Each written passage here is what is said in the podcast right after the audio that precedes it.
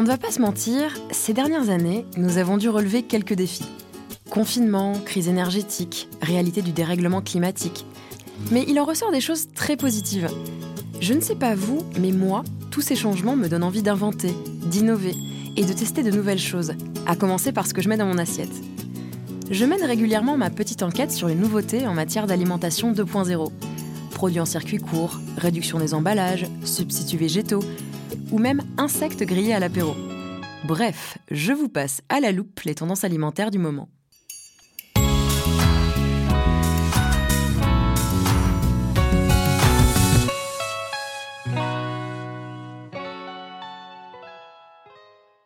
Depuis quelques mois, on parle beaucoup d'inflation. Ça n'est pas un scoop, les prix nous font une jolie poussée ces derniers temps. Bilan des courses, on fait plus attention à ce qu'on met dans nos caddies. D'ailleurs, selon un sondage réalisé par Nielsen IQ en 2022, 77% des Français se disent préoccupés par la hausse des prix. Alors concrètement, on fait quoi pour alléger notre budget alimentaire? Ni une ni deux, j'ai creusé le sujet et il s'avère que l'une des premières choses que nous réduisons dans nos assiettes pour faire des économies, ben c'est la viande et le poisson. Selon le baromètre du climat 2022, près de 57% des Français ont réduit leur consommation de viande ces trois dernières années au profit des produits végétaux. Personnellement, j'ai réduit ma consommation de viande depuis plusieurs années, et parole de gourmet, les recettes végétales sont tout aussi gourmandes. Au cours des dernières années, j'ai vu l'offre de produits végétaux décoller avec des marques comme euh, Apivore, Beyond Meat ou Harry Co qui proposent toutes sortes de steaks, brochettes, nuggets ou boulettes végétales, franchement très bonnes. Depuis quelques étés, je les propose en barbecue à mes invités et à chaque fois ça fait mouche. Ah, et au risque d'en choquer certains, je ramène désormais à l'apéro des insectes grillés. Oui, oui, vous m'avez bien entendu. D'ailleurs, j'ai récemment vu passer un sondage CSA selon lequel la France est le pays d'Europe le plus réceptif à l'idée de manger des insectes. En 2022, 61% des répondants s'estiment non réfractaires à la consommation d'insectes grillés, séchés ou transformés sous forme de farine. Pour mieux comprendre ce nouveau phénomène, j'ai interrogé Armelle Lebray, la responsable de la boutique Tôt ou Tard. En fait, moi, je vends des insectes depuis euh, une quinzaine d'années.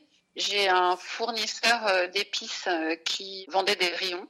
Et je trouvais ça rigolo d'ajouter ça dans, ma boutique parce que ça faisait un buzz. Et à Noël, il y a quelques années, il y a 3-4 ans, euh, j'ai eu envie d'aller un peu plus loin et de, commercialiser des insectes plus gros pour, dans un esprit un peu festif et de créer un buzz autour de mon épicerie fine.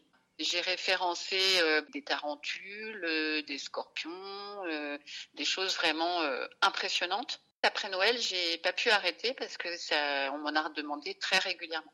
Je pense pas que ça soit le goût parce que on est en France, au pays du très bon chocolat, de la très bonne pâtisserie, de la très bonne cuisine. Je pense pas que ça soit pour le goût. Mais par contre, je pense que c'est multifactoriel le fait de dire euh, manger moins de viande, euh, d'autres protéines, euh, on va pas pouvoir se nourrir tout le temps de la même façon. Donc il y, a ce côté-là. À propos de consommation écolo, dès que je le peux, je me tourne vers le vrac et je me rends compte que finalement, c'est pas si compliqué de faire attention à limiter l'usage des emballages. D'ailleurs, en France, le vrac commence véritablement à se faire une place. Bon, je suis d'accord, ça reste un marché de niche, mais il augmente tout de même progressivement chaque année. Aujourd'hui, le vrac ne représente que 0,75% du marché de la consommation. Mais il devrait très prochainement atteindre 3% selon les prévisions fournies par la France agricole. Et contrairement aux idées reçues, le vrac ne se vend pas qu'en magasin bio ou en magasin spécialisé.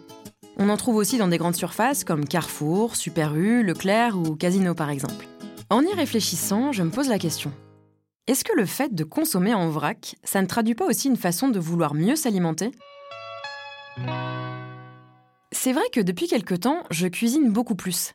J'essaie de manger sain et surtout de manger mieux. Manger mieux, ça veut aussi dire connaître l'origine de ses produits, pour être sûr qu'on s'alimente bien. D'après un sondage Ipsos réalisé en 2022, 28% des Français disent favoriser l'économie locale, notamment parce que ça leur permet de savoir d'où viennent leurs aliments, tout en offrant un coup de pouce aux producteurs de leur région. Pour faire le point sur tout ça, je suis allée rencontrer Astrid Castegnon, acheteuse responsable des produits de marque distributeur chez Naturalia.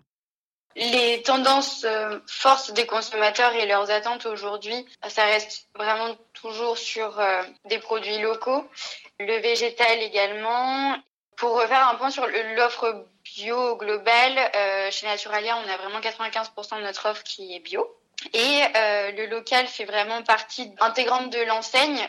On travaille sur du local régional avec euh, des fournisseurs qui sont vraiment euh, pour la, quasi-totalité français.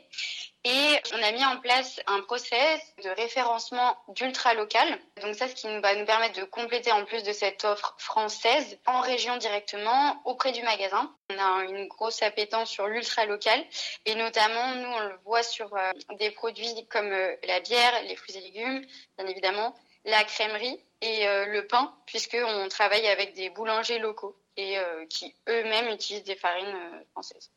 Nous, en tant qu'acheteurs, on s'engage à avoir une offre avec une liste d'ingrédients assez courte, des process industriels assez limités, où on n'a pas multiples transformations, puisque aujourd'hui c'est bien vouloir manger sain, mais c'est vraiment le goût avant tout qui va vous faire consommer et il faut que l'alimentation reste un plaisir. Notre souhait, c'est vraiment d'embarquer nos consommateurs euh, dans notre offre euh, et de leur montrer euh, qu'avec Naturalia, on peut se faire plaisir. Donc, on veut être le spécialiste du plaisir sain. À propos de manger sain et se faire plaisir, j'ai interrogé Astrid sur la ferme parisienne, un magasin totalement retravaillé dans cette perspective. Donc c'est un nouveau concept qui propose un univers brut, qui est très ouvert, qui fait la part belle comme on entre aux cagettes, aux palettes pour vraiment casser les codes euh, linéaires de la grande consommation habituelle.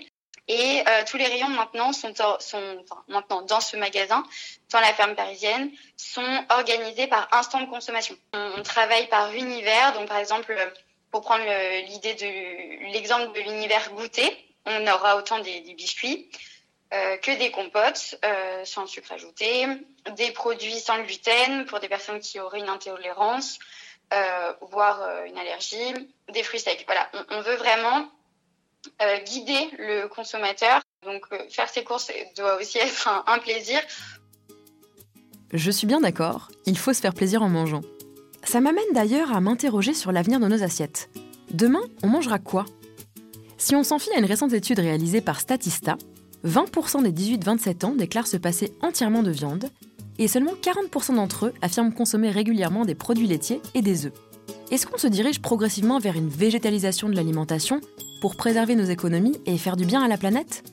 Bon, c'est un autre sujet. Mais une chose est sûre, les acteurs de la grande distribution semblent suivre ces évolutions et se mettent de plus en plus à la page pour proposer des produits qui répondent aux nouveaux modes de consommation. D'ailleurs, à la manière des catalogues des tendances que l'on trouve pour la mode et la décoration, le groupe Casino édite chaque année, depuis 4 ans, un cahier sur les dernières tendances alimentaires. Un moyen de faire le point sur les évolutions de nos assiettes et de guider le travail des industriels dans le développement de nouveaux produits. J'ai comme la sensation que la prochaine édition nous réserve plein de surprises.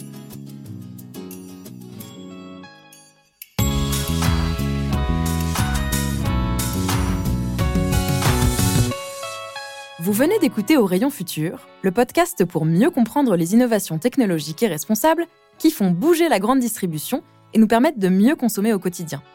Retrouvez Au Rayon Futur sur vos plateformes d'écoute favorites et sur podcast.groupe-casino.fr. N'hésitez pas à donner votre avis avec des étoiles et des commentaires. Pour découvrir plus d'innovations et d'engagements prometteurs, rendez-vous sur le site groupe-casino.fr et sur le compte Twitter at groupe underscore casino.